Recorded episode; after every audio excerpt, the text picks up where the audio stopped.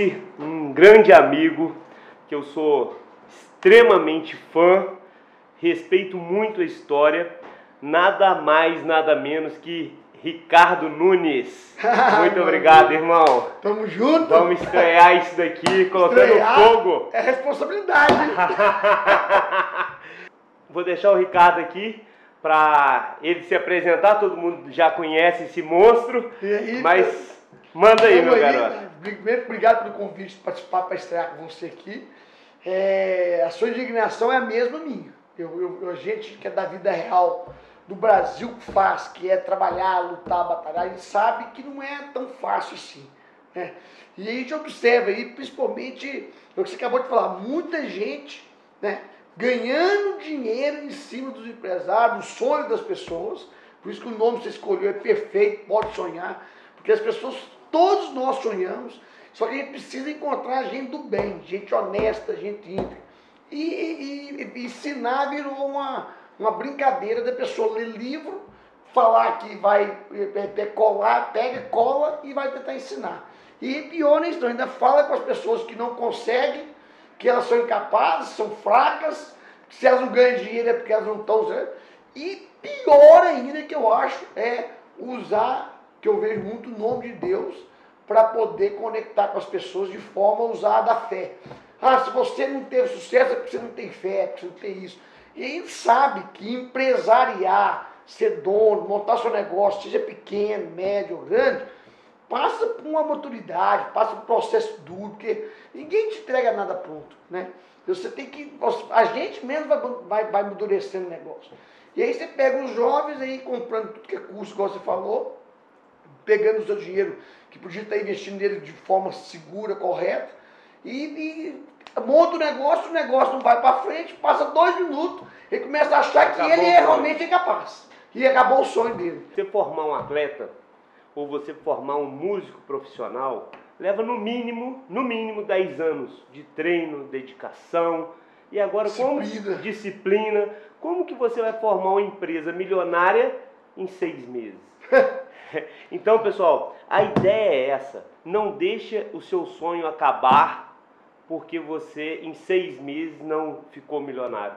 Não é da noite pro dia. Tem que ser bem certinho, né? Porque se você é pequeno e quiser fazer igual grande, o seu lucro vai todo embora, né, Ricardo? Ah, E outra embora. coisa, cuidado com a vaidade, né?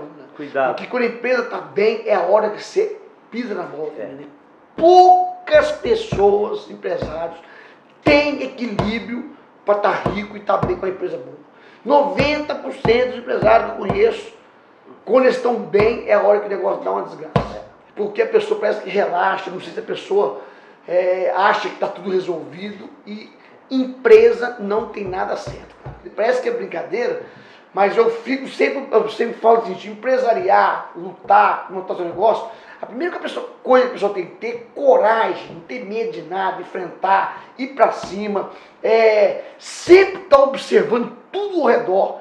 Então eu digo o seguinte, é, é um absurdo a pessoa entrar no McDonald's para comer um sanduíche. Mas como assim, cara? Absurdo a pessoa entrar no McDonald's, comer um sanduíche e não observar tudo que o McDonald's tem lá dentro. Então eu não entro no McDonald's para comer um sanduíche, eu entro no McDonald's para comer um sanduíche, mas para me observar como é que está o funcionário dele, como é que ele trata, como é que ele faz, o que, que tem que é qualidade, como que esse cara consegue, não sei quantos milhões de lojas no mundo inteiro. Então se você empresariar para mim, se você quer ter sucesso, é eu estar o tempo todo observando tudo. Eu queria só acrescentar que você pode empreender, inclusive no seu trabalho. No trabalho. Você precisa Você, cara, você não é precisa coisa ser empresário para ser Não, empreendedor. Não. né? Então, é, lembrem disso. Cara, ah, eu trabalho, é, sei lá, na qualquer, empresa. qual- qualquer, com qualquer empresa, na minha empresa, por exemplo.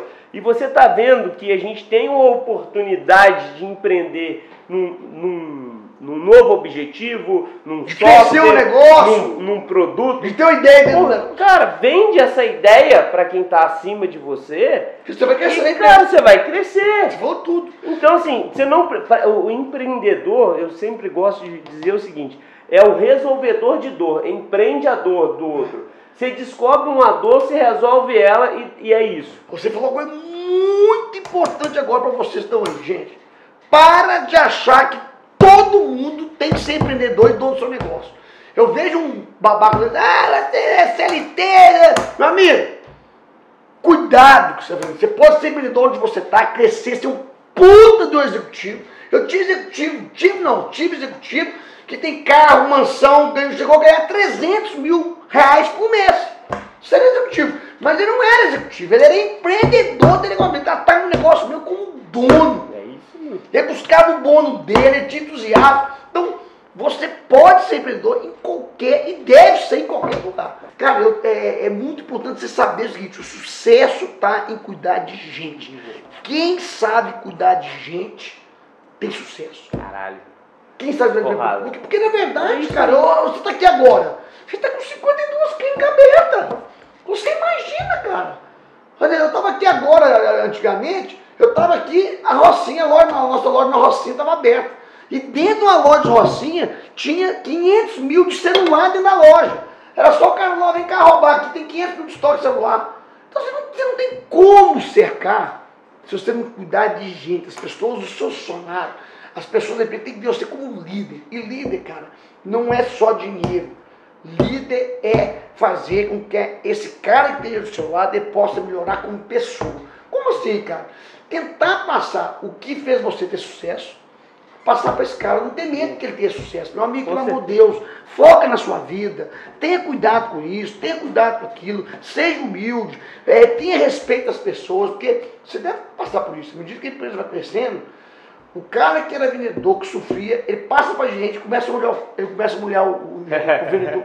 Eu não entendo isso, cara. O cara era vendedor, sabe a luta que é, não que ele vira gerente, a tendência dele é subir no tamanquinho e humilhar a pessoa de baixo. Então cabe nós também nós empresários, donos do nosso negócio, conscientizar essas pessoas. Porque na hora que você começa a conscientizar, de mil dives, você vai arrumar 900 que embarca no sei, ó, pô, o dive está me ensinando, ó. vai ter 50 mais ou menos, vai ter 50 que não está nem para nada. Agora, se você não fizer esse trabalho, é o inverso. É 50 achando que você está certo, e 900 você está. Ah, deixa eu meter o fé nessa empresa, foda-se para essa empresa. Não tem quem segura, cara. Não tem quem segura. Cara, é, isso daí é, é, um, é até uma dica muito importante para quem está começando, porque essa não depende de você estar tá na fase adulta. Mesmo que você tenha duas funcionárias, uma, seja você e mais um combatente, começa a colocar essa outra pessoa para evoluir, para que ela possa evoluir uma segunda. E você possa crescer. E você vai crescendo, porque se você não entender que isso, a, a evolução das pessoas, elas estão é, andando num caminho paralelo ao crescimento da sua empresa, você está arruinado. Escolhe qual cadeira que você vai sentar. Se é a cadeira do luxo, se é a cadeira do preço, se é a cadeira do relacionamento, se é a cadeira do, do de, de da experiência do experiência cliente. do cliente. Agora, saiba, a cadeira que você escolher vai fazer a base toda da sua empresa. É o alicerce da sua. Como assim, cara? Como é que eu posso ter preço e ter o melhor papel de presente? Eu sofria. Às vezes queria chegar na loja e falar assim, Essa é muito boa. Pô, eu não tenho papel de presente, isso é muito feio, cara. Eu disse, peraí, mas você quer preço ou quer papel de presente? Eu não falava isso, eu pensava, né? Você quer preço ou quer papel de presente? Você tem o melhor papel de presente para mim ter a melhor sacola, linda, maravilhosa, igual a sacola da Chanel, eu não posso ter preço. você tem que escolher o que você quer na vida. Então, às vezes, posicionamento é escolha. Escolha dói. Dói, porque você vai ser criticado por o que você fala, você vai ser, você vai ser não sei o quê, mas você tem que ser firme nesse posicionamento. Porque esse posicionamento vai fazer com que o consumidor identifique você. Eu fui para um hotel agora, esses dias para trás, numa cidade Aí a, minha secretária falou assim, cara, qual hotel você quer ficar? No Nordeste? Você quer, eu tenho um hotel quatro estrelas, meu amigo, eu quero o Ibis. Por quê? Eu quero o Ibis. Porque eu sei que vou chegar no Ibis, eu sei que vou encontrar. Eu sei que vou encontrar uma cama linda, porque ele escolheu aquele posicionamento. Agora você vai pegar um hotel lá no Nordeste, você não sabe qual que é, você paga um hotel cinco estrelas, lá tá lá mofado, capé fedorento, você não sabe o que você vai encontrar. Então, posicionamento, gente, é você falar, eu sou isso. Tenho marketing, que é como se fosse uma propaganda, aí você junta aqui mais posicionamento, que é fundamental, mais movimento. movimento. Quando você junta essa desgraça toda, aí acabou, aí você domina o mundo. Movimento, cara, é levantar uma bandeira. Você chegou aqui e falou, ó, meu podcast chama Pode Sonhar. É, o nome pode disso. Por que você montou esse podcast, Gato? Montei para falar o seguinte, eu estou indignado de ver como as pessoas estão acabando com o sonho dos pequenos, médios empresários. Isso é uma bandeira, isso é um movimento. Daqui 10 anos, você vai ter o seu podcast no Brasil todo e famoso. Porque não é porque você só levou essa conversa, não. Porque você levantou uma bandeira. Eu estou aqui para esse movimento. E o meu movimento, gente, o povo confundia. Posicionamento era preço. Movimento era a briga que eu fazia em prol do consumidor. Eu brigo pelo consumidor, eu busco preço, eu vou até no inferno, eu vou em Nova York buscar preço. O povo diz, gente, mas esse cara, ele, ele defende a gente, ele, ele, ele, é gente como a gente, ele briga pela gente. Então você tem que criar um movimento. Eu tô, eu tô nesse negócio novo agora. Eu criei um movimento igual o seu. Nosso movimento é o mesmo. Amigo, eu não aceito falar besteira para empreendedor. Eu não vou aceitar. Chega de blá blá. É Brasil de quem faz. Isso é movimento. Brasil de quem faz é o movimento. Então, cara, quando você junta posicionamento e movimento, cara, você faz o que você quer.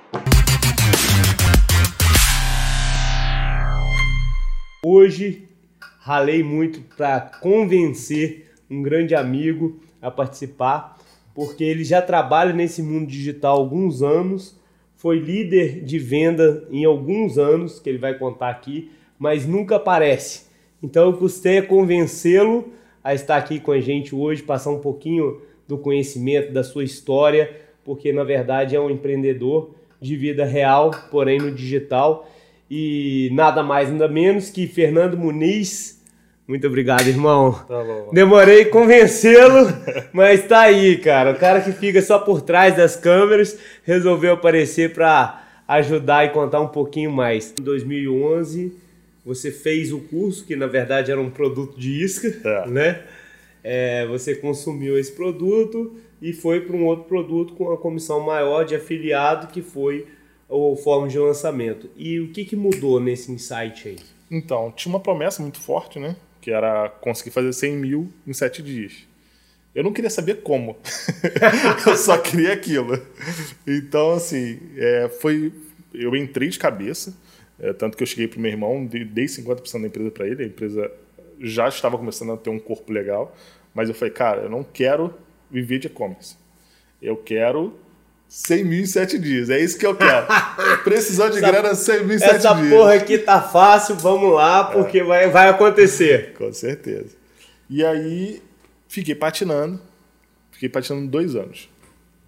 Uh, consegui ganhar uma grana, até, até já equivalente ao que eu ganhava na minha empresa, é, rodando como afiliado, porque com o lançamento eu só consegui fazer grana com o lançamento no, na primeira estratégia que ele passou, que ele chama de caixa automático de quatro dias, onde você manda quatro e-mails, faz uma oferta irresistível e aí você consegue fazer uma enxurrada de vendas.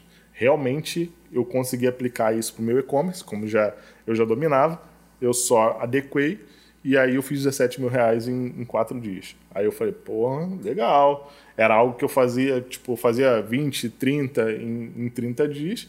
Eu consegui dar uma alavancada boa. Eu tinha, cara, eu falei, é isso aqui que eu quero. Ou isso vira ou vira. Não tem, não tem segunda opção. E aí eu comecei a, a realmente querer trabalhar para os outros. Eu cheguei, nunca trabalhei para ninguém, então assim, eu cheguei para a galera e falei assim, cara, eu quero trabalhar para você e eu quero aprender com você. Então assim, eu falava, cara, quanto você quer? Cara, não quero nada. Eu só quero realmente aprender. Então, assim, teve um amigo e tal, porra, o cara tava fazendo um milhão por mês com infoproduto. Então ele chegou para mim e falou, cara, você me ajudou pra caramba, vem aqui que eu vou te ensinar tudo que eu sei. E aí eu sentei com ele, fui aprendendo, aprendendo, aprendendo.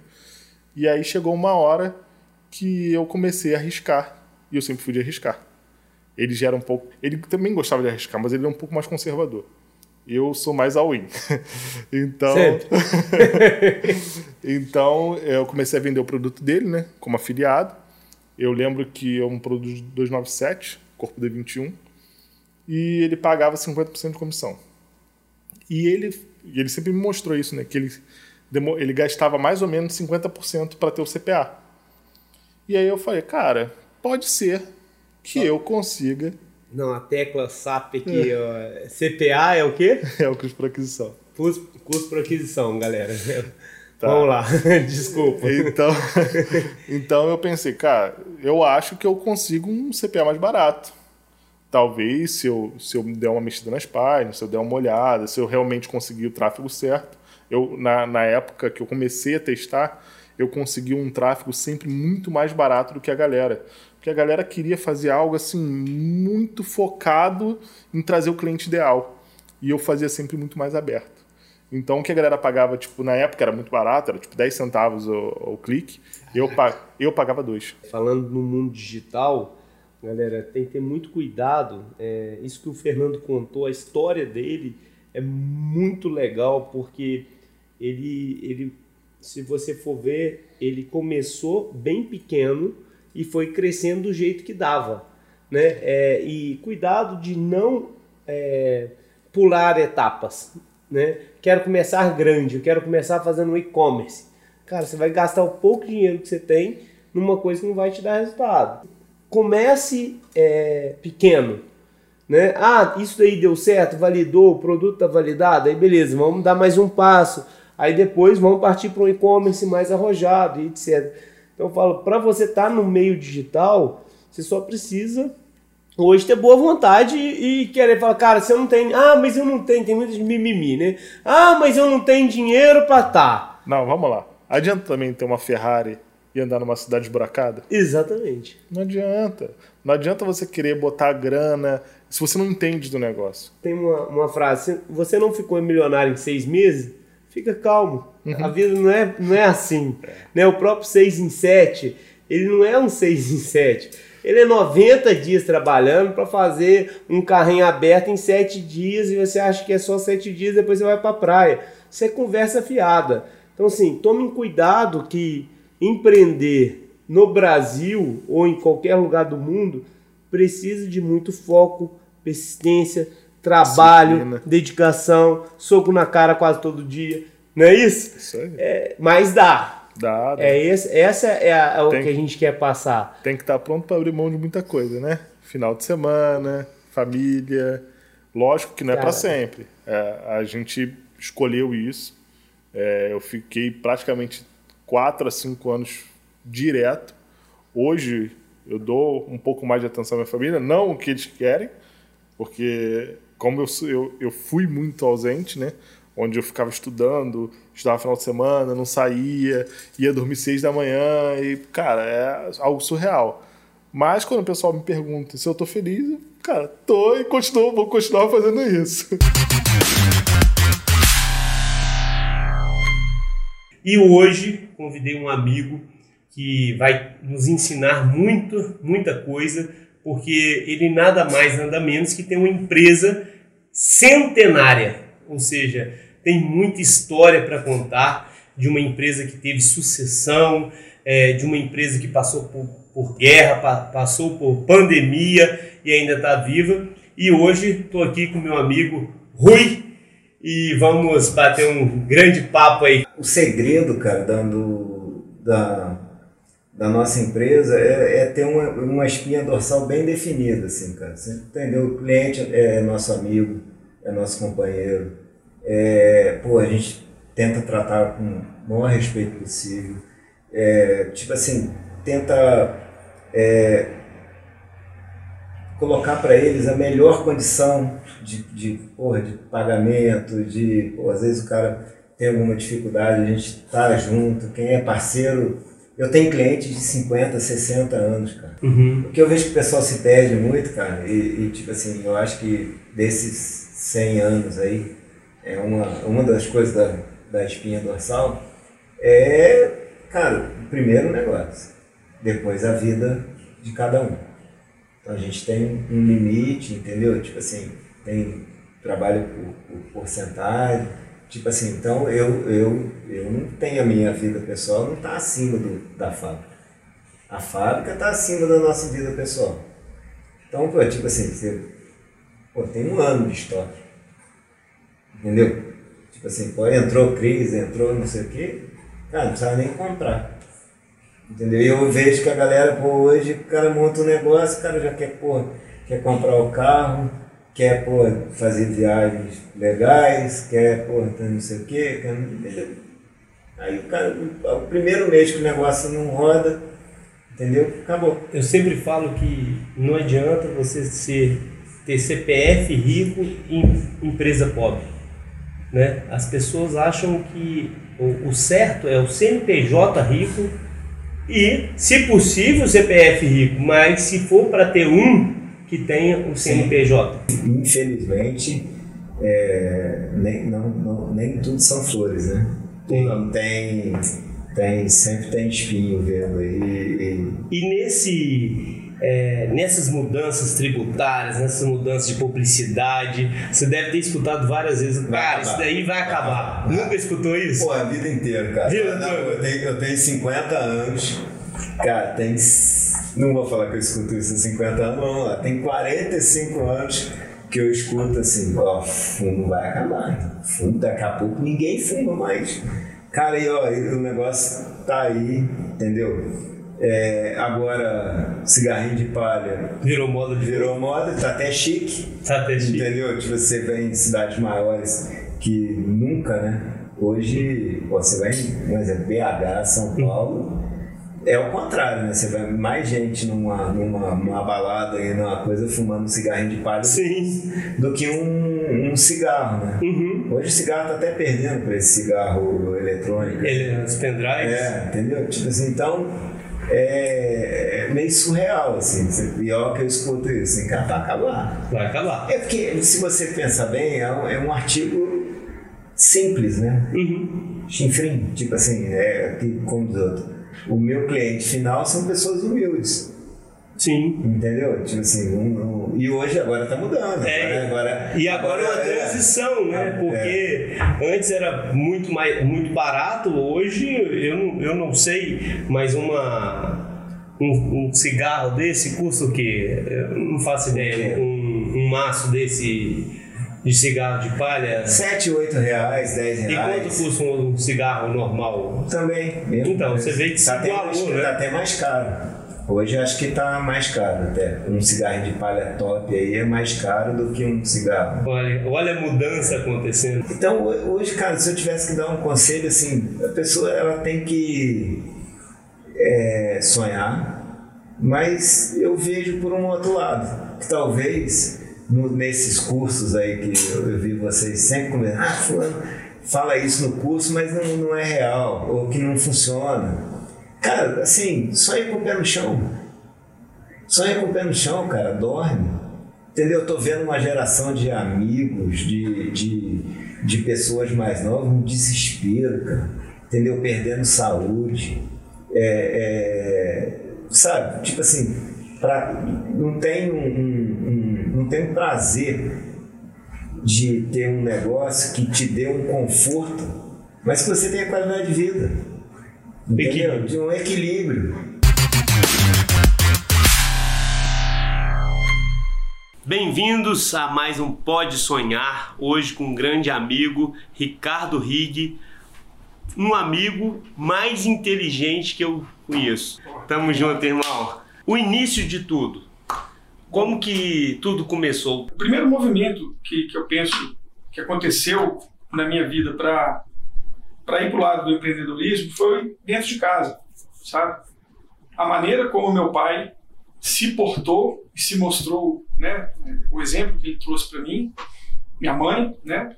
E a educação que eles me deram. A gente vem de uma família de classe média, média, tá? Meu pai, ele é administrador de empresas, minha mãe professora. Então, meus pais, eles nos ensinaram a trabalhar muito, conquistar as coisas. E sempre assim, com aquela visão, "Ô, filho, filho, você tem que ser bom no que você faz, para você ter espaço no, mercado de trabalho, você conquistar o que você quer. Né? Então, assim, não é que você tem que ser bom por uma questão de, de, de ego. de- Não, olha, a vida é difícil, você tem que trabalhar. Né? Se você for bom no que você faz, você pode ser melhor remunerado. Se você não for, não tem como, né? Você vai passar apertado, é difícil mesmo. eu, eu tenho um pouco de déficit de atenção, sabe? Então era para mim um conflito enorme começar alguma coisa e terminar. Começava um monte de coisa e não terminava nada. E as brigas do meu pai para me criar, quando era novinho ali, adolescente, era assim, cara, termina. Pega uma coisa e termina. Era muito fácil. Eu começava a fazer um texto, largava, fazia. Era uma zona, não terminava nada. E aí um, um, dia eu pensei, pô, se eu, se eu não terminar as coisas, eu não vou conseguir nada. Porque eu ia até na beiradinha e pum, voltava. Né? Nunca, nunca dava certo. Eu falei, não, eu vou ter que terminar as coisas. Então eu me eduquei. Tá? Acho que foi o primeiro contato que eu tive com, com a decisão de disciplina, sabe? Eu me eduquei, abri uma gaveta e fechar. Cara, eu tinha que pensar nisso, pô, rápido, fechar. Abriu a porta do armário, fecha. Saiu do banho, toalha pendurada. Pequenas coisas. Eu fui me educando nas pequenas coisas. Tudo que eu, aí eu, eu pus na cabeça. Tudo que eu começar, eu tenho que terminar. Se eu acho que vai ficar chato lá na frente, não começa. Como eu fui criado num ambiente ali de, de ser muito responsável, né, com as minhas atitudes ali, com as pessoas, mesmo não tendo sucesso imediato, né, pô, vai dar prejuízo esse negócio, tal, algum ou outro que desce, eu fui insistindo até, até conseguir fazer a antena funcionar. Funcionou? Funcionou. Funcionou e, e aí a, a empresa desses colegas meus ganhou outros, outros projetos, né? A gente era o único do Brasil que fazia isso. E fomos crescendo junto até 2010, eu acho. É muito importante para as pessoas, assim, apesar de entrar um pouco no, no, no pessoal, mas isso eu, eu acredito que isso fortalece. Como, como que você considera uma pessoa que a gente vê hoje tão disciplinada, com tanta rotina, tão inteligente, porque eu te conheço, eu posso afirmar isso, é, ter quebrado? Eu falei que ia ter uma perguntinha boa. Cara, quebrar é mais fácil que não quebrar. Quebrar é muito fácil. Né? E quebrar é, é um, uma etapa importante no, no meu desenvolvimento pessoal e profissional. E que talvez seja assim, o grande divisor de águas da, na, na minha vida, né? ter, ter quebrado e ter levantado depois desse, desse evento. E, e algo que difícil falar, mas todo, todo mundo que está à frente de um negócio deveria passar por isso.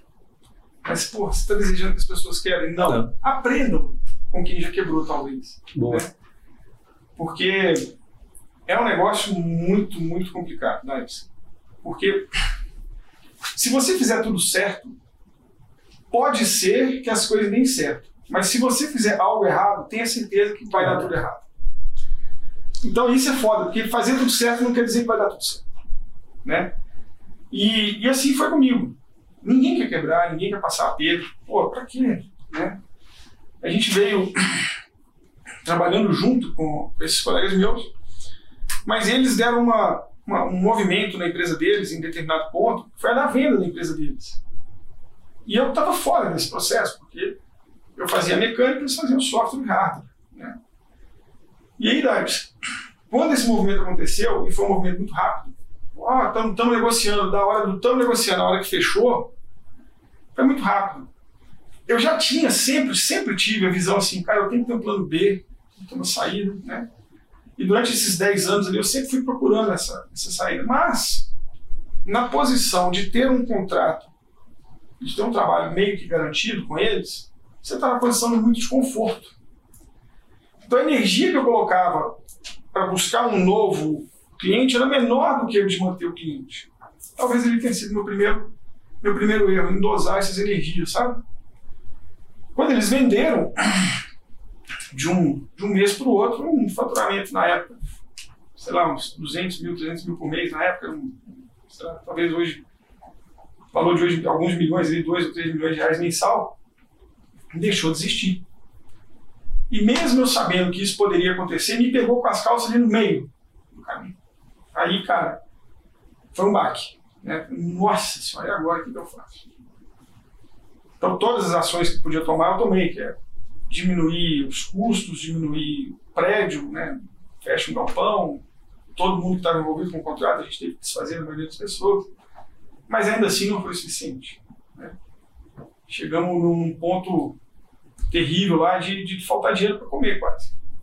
Então a gente entrega luz, onde precisa de iluminação para um trabalho, mas a gente diminui a interação do homem com a máquina, porque sair daqui, andar 3, 4, 5 quilômetros, ir na máquina e voltar, é um risco grande de contato com um caminhão grande, contato com chuva, desmanado, enfim, série de riscos, poeira e tal. Se eu puder diminuir isso, é menos ponto de contato com a possibilidade de acidente. Sacou? Então, na hora que a gente abraçou essa causa aí, cara, aí a gente passou a ser dono de um produto que tem um propósito real. Aí, cara, o mercado, as pessoas entendem que você está falando a verdade. Aí muda, muda o jogo, sabe? É a hora que a gente fala assim, a diferença do mundo real para esse mundo virtual. De repente, né, cara, a gente, na nossa geração, a gente encontra, assim, o um mundo virtual, né? É o mundo do Instagram, o mundo do rap, aplicativo, pô, menino de 15 anos ficando bilionário ali, toda hora, cara. Eu olho para isso então e digo, gente, isso não é real. Tanto não é que deu um boom e já voltou um pouco ali no caminho. Óbvio que o mundo mudou e vai Sim, continuar mudando e vai continuar. Mas aquele susto inicial, pô, já passou. As pessoas agora buscam um, um pouco mais real, sabe? De se conectar de novo. Aí volta um pouco para esse, o que eu chamo de mundo real, né? No meu mundo real, quando eu assino uma, quando o meu sócio dá um clique lá no OK, na ordem de compra, no dia seguinte para uma carreta na porta. Cheio de aço que tem que descarregar, né?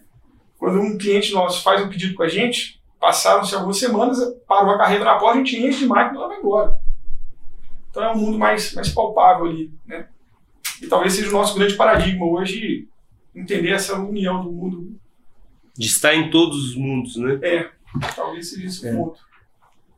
Um, uma dica final aí pra gente encerrar com chave de ouro. Nó. Putz, essa foi a mais pesada, né? para quem é do, do outro mundo é mais fácil essa. Pra gente que é da vida real é mais complexo. Cara, resiliência, disciplina, foco, fé em Deus e muito trabalho. Para mim, não tem outro caminho. Nada resiste. Não, não tem outro caminho. E não tô falando de ser empreendedor ou ser funcionário, tô falando de vida.